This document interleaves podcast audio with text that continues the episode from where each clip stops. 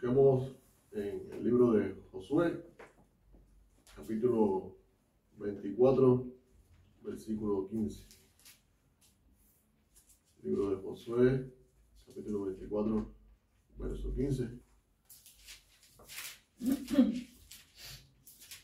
Damos unos minutos para que todos lo tengan.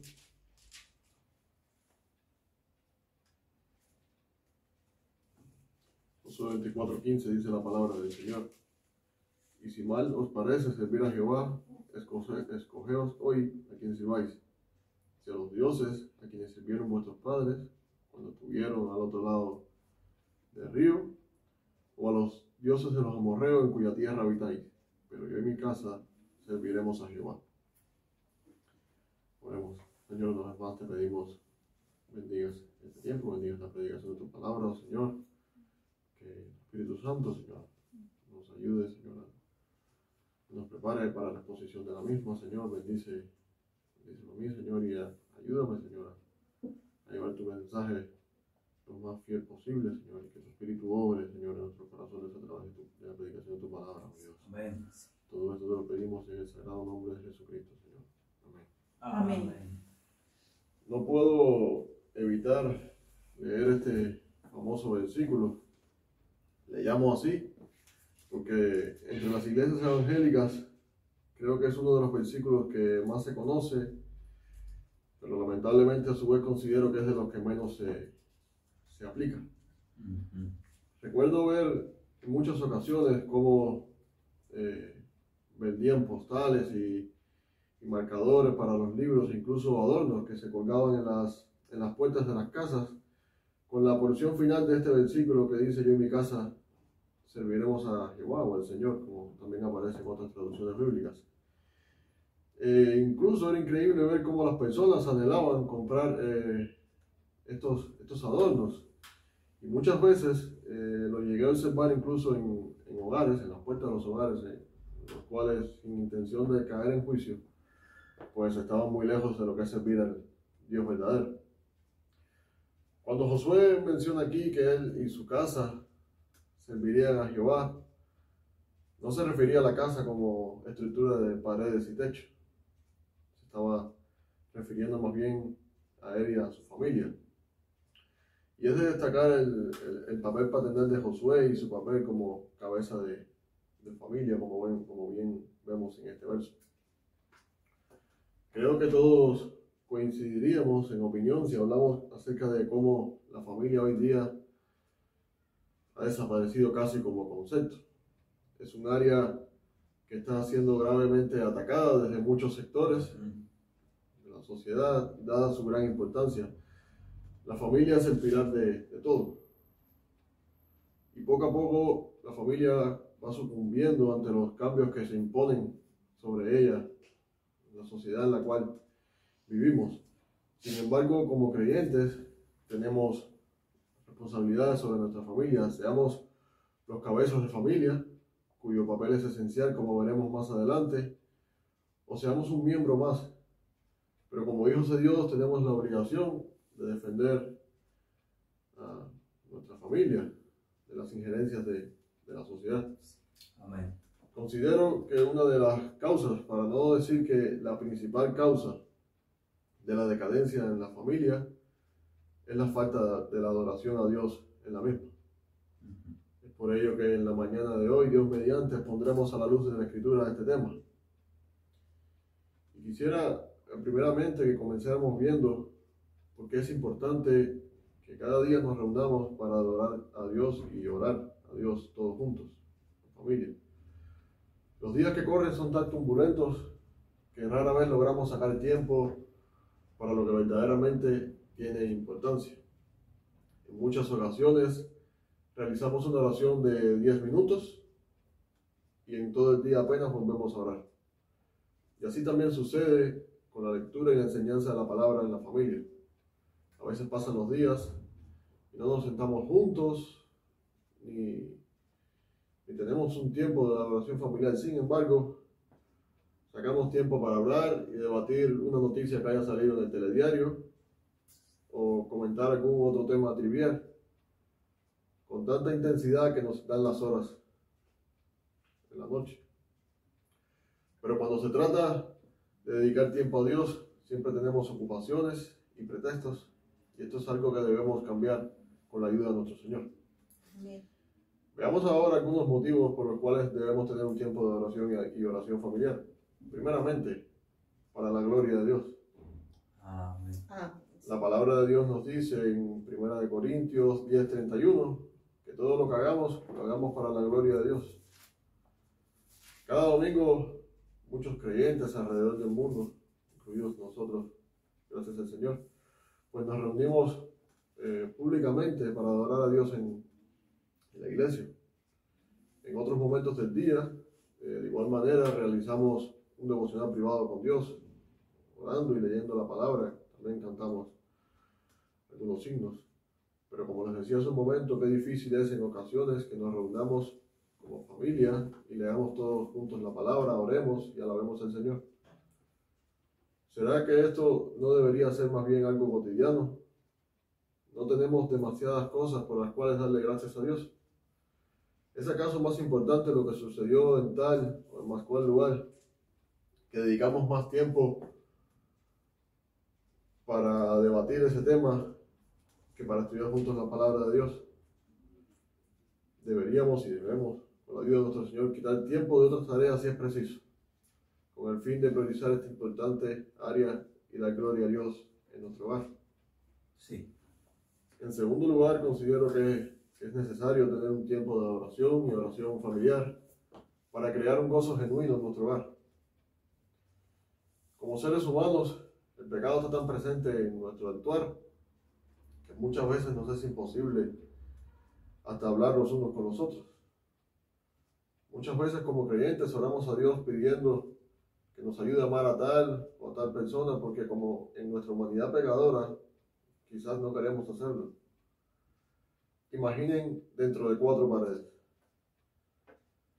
Cuán difícil puede ser convivir dentro de un hogar donde no se busca a Dios cada día, donde ese amor puro y genuino que produce Dios en nuestros corazones hacia los demás no existe.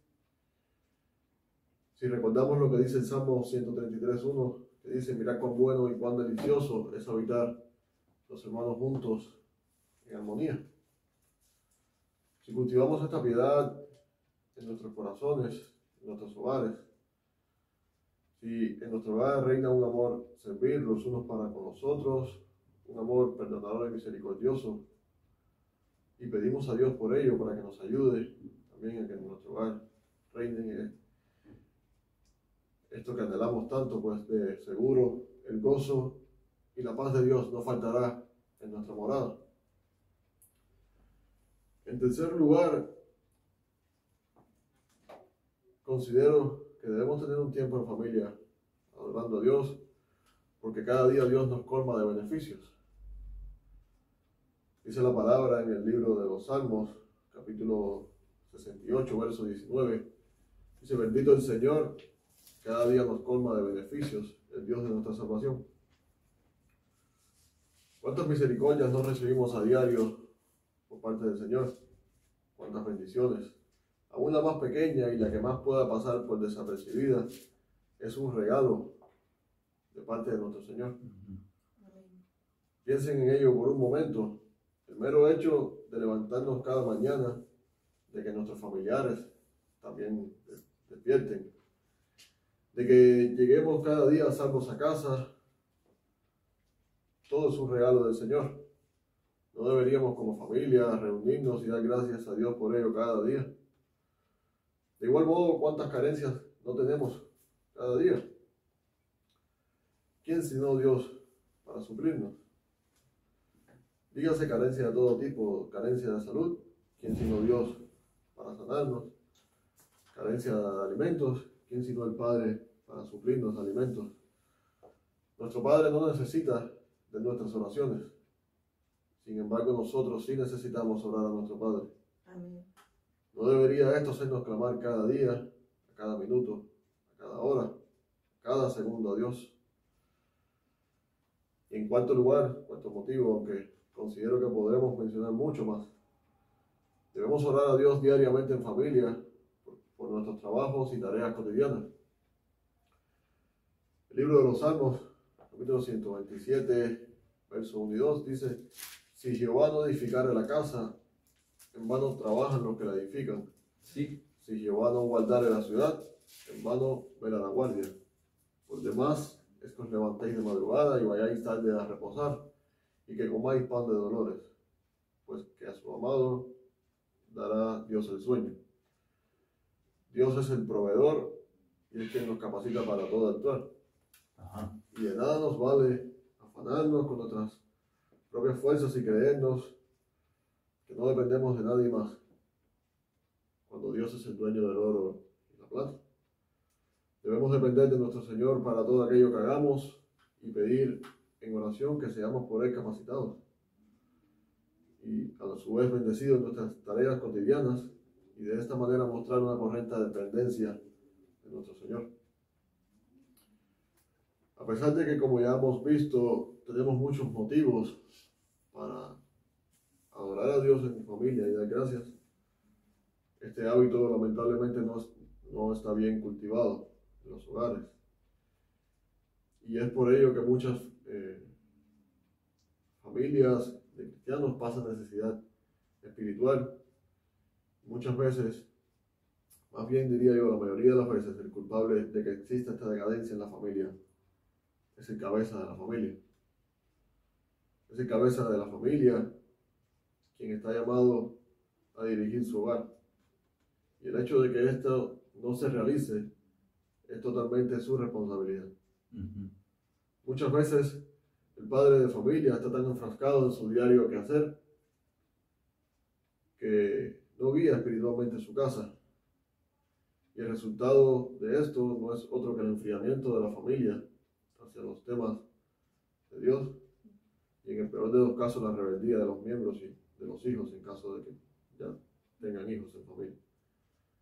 ¿De qué nos vale como padres de familia que en nuestra casa no existe necesidad de ningún bien material, pero exista pobreza espiritual y un poco o nulo conocimiento de la palabra del Señor? Sí. Un amigo me comentaba una vez que él prefería que su hijo comiese piedra, pero amara a Dios, a que disfrutara de las mejores golosinas lejos del Señor. Hace unos días leí una breve reflexión de un pastor bautista americano que decía, hay un 0,029% de probabilidad de que tu hijo sea un atleta profesional. Hay un 0,008% de que sea una celebridad famosa. Y un 100% de certeza de que tu hijo se presentará ante Jesús. ¿Qué le estás enseñando a tus hijos?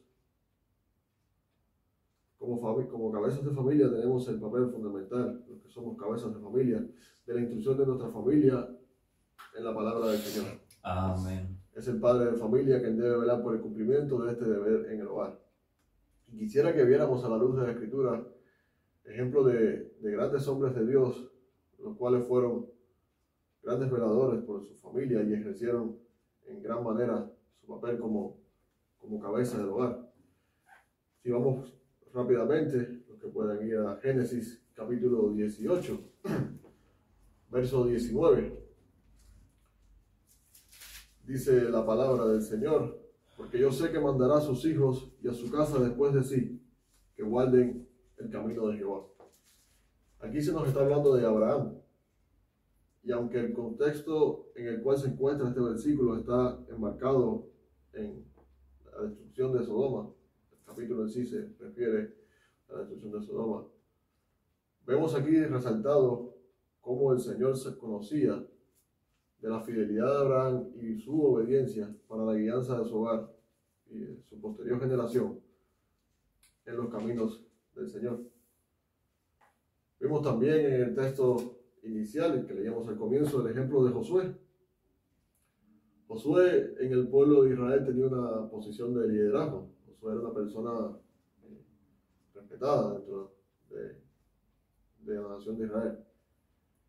Y en un momento en donde la nación de Israel se, se veía pues expuesta a la adoración de falsos dioses, luego de él eh, actuar como líder y hacer un llamado a la nación de Israel a que sirviese al Dios verdadero, pues deja bien claro su postura y la de su familia, pues que él y su casa servirían al Señor. Sí. Pero también podemos citar el caso de Job. En Job capítulo 1, verso 5, vemos cómo Job, pues, dice la palabra, acontecía que habiendo pasado en turno los días del convite, Job enviaba y los santificaba, y se levantaba de mañana y ofrecía holocaustos conforme al número de todos ellos. Porque decía Job, quizás habrán pecado mis hijos y habrán blasfemado contra Dios en sus corazones. De esta manera hacía todos los días. Miren aquí cómo Job velaba a tal grado por su familia y por sus hijos, que ofrecía holocaustos conforme al número de sus hijos por si estuviesen pecado contra Dios. Y también, aunque es cierto que bíblicamente está claro y muy claro que es el hombre y padre de familia quien debe tener el, principal, eh, el deber principal de dirigir la adoración familiar.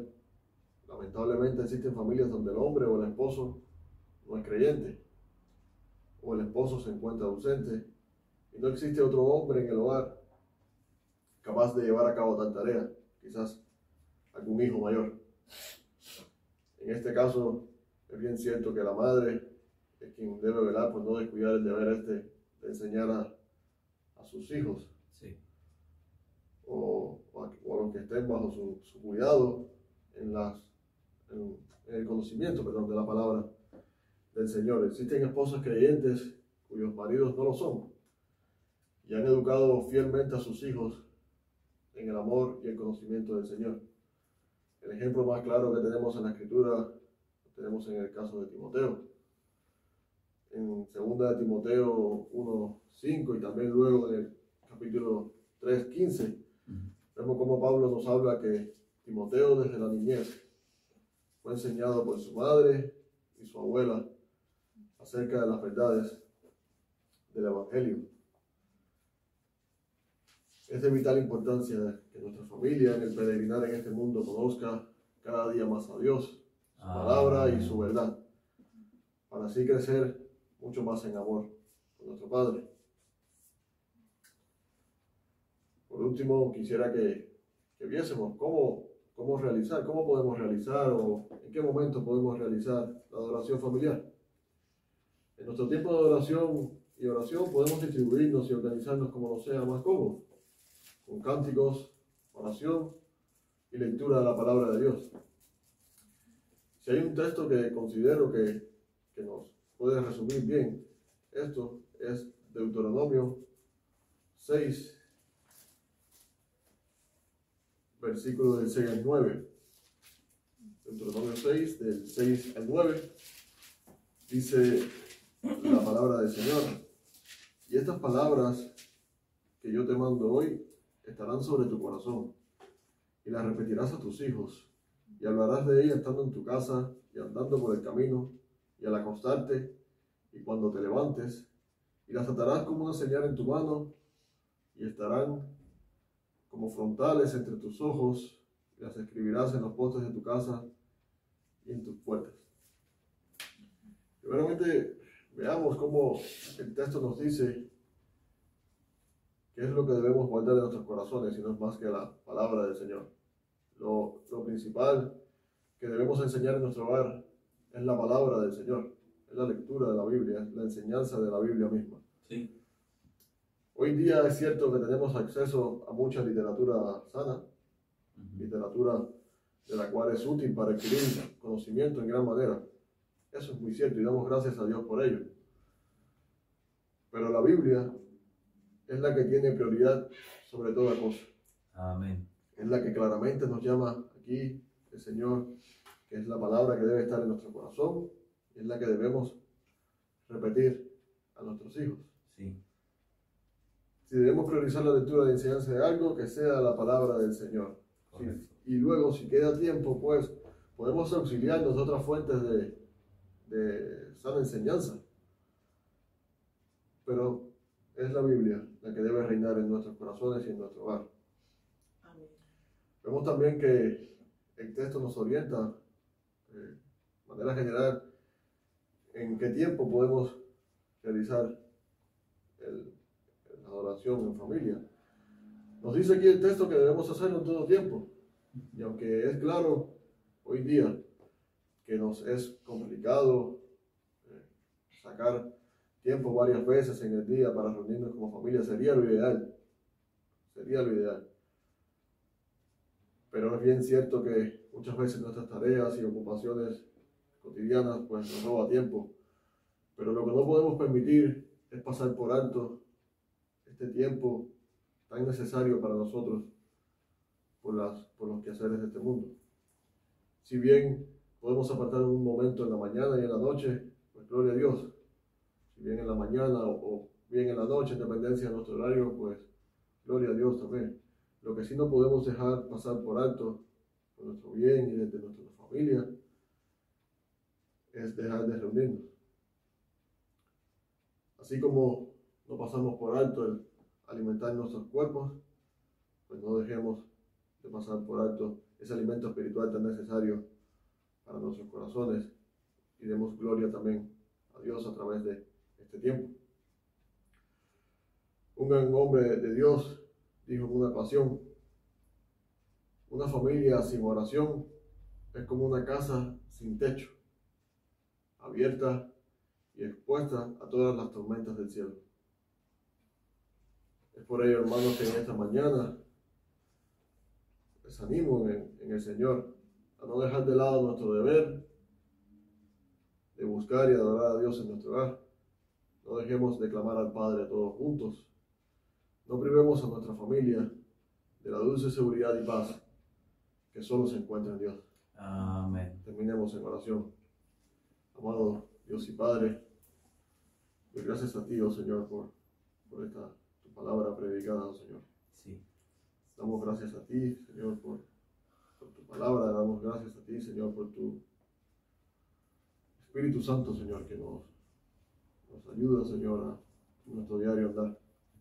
Damos gracias a ti, Señor, también por, por nuestras familias. Sí.